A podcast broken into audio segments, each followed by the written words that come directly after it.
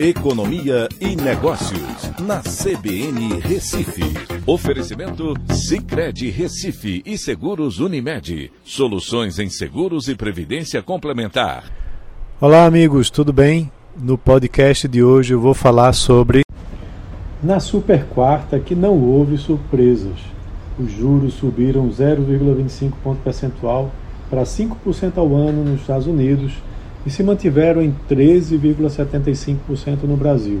O Fed, que é o Banco Central Americano, elevou os juros novamente em 0,25 ponto percentual, como já disse, para uma faixa que fica entre 4,75% a 5% ao ano.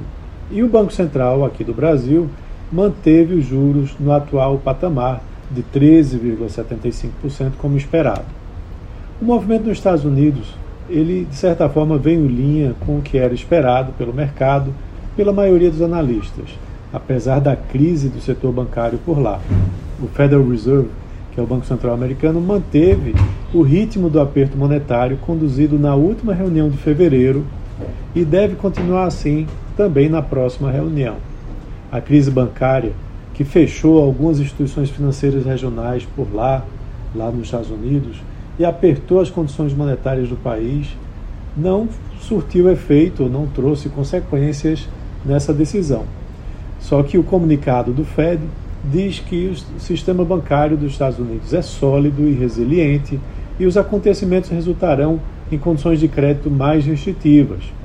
Essas restrições vão atingir famílias e empresas e pesar na atividade econômica, gerando contrações na economia e, consequentemente, na inflação, que é o objetivo do Fed, e que demonstra preocupações com a taxa de desemprego ainda muito baixa e pressões no nível de salários.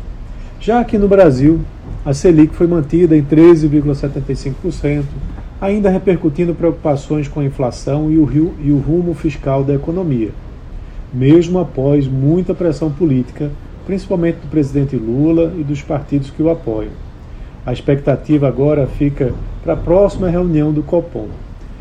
A queda no preço do diesel, por exemplo, por conta da queda do preço do barril de petróleo e de outras commodities, como consequência da desaceleração mundial, devem ajudar no processo decisório do Copom, que tem demonstrado preocupação principalmente com o núcleo da inflação, que ainda está pressionado. Então é isso, um abraço a todos, até a próxima.